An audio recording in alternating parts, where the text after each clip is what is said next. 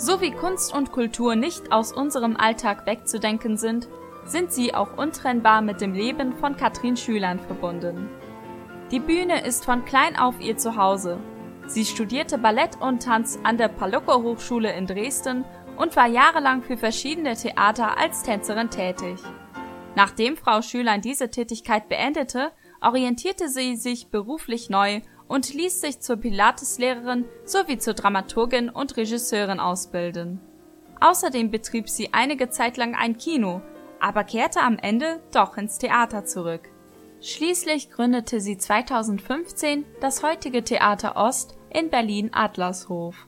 Im Gebäude befand sich ursprünglich das erste und einzige deutsche Fernsehtheater und später ein Studio des DDR-Fernsehens.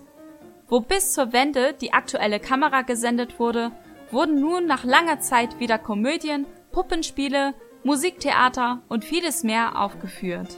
Dann kam aber die Corona-Pandemie und machte dem kulturellen Leben lange einen Strich durch die Rechnung.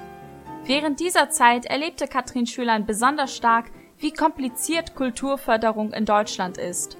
Die Wege, finanzielle Fördermittel zu bekommen, sind sehr sperrig. Wir haben unglaublich viele Anträge stellen müssen. Über dem einen Antrag habe ich ganze sechs Wochen gesessen, jeden Tag. Dann kommen erstmal die Korrekturen und die Nachforderungen und, und, und. Und wenn das dann geschafft ist und so ein Antrag, man weiß ja gar nicht, ob der dann möglicherweise auch abgelehnt wird, dann kriegt man einen Dreizeiler, es tut uns leid, Sie wurden nicht mit ausgewählt. Punkt. Vor allem während des zweiten Lockdowns fühlten sich Katrin Schülein und viele andere Kulturschaffende vom deutschen Staat in Stich gelassen und schlossen sich zusammen, um das langfristig zu ändern. So entstand im Dezember 2020 die Initiative Kultur ins Grundgesetz. Sie fordert, dass das Recht auf kulturelle Teilhabe und der Schutz von Kunst und Kultur als Grundrechte verankert werden das soll dann auch eine bundesweite Gesetzesregelung zur finanziellen Sicherung und Kulturförderung bedeuten. Die Initiative zählt nach wie vor auf Unterstützerinnen im gesamten Land, konnte aber in Berlin bereits erste Erfolge erzielen.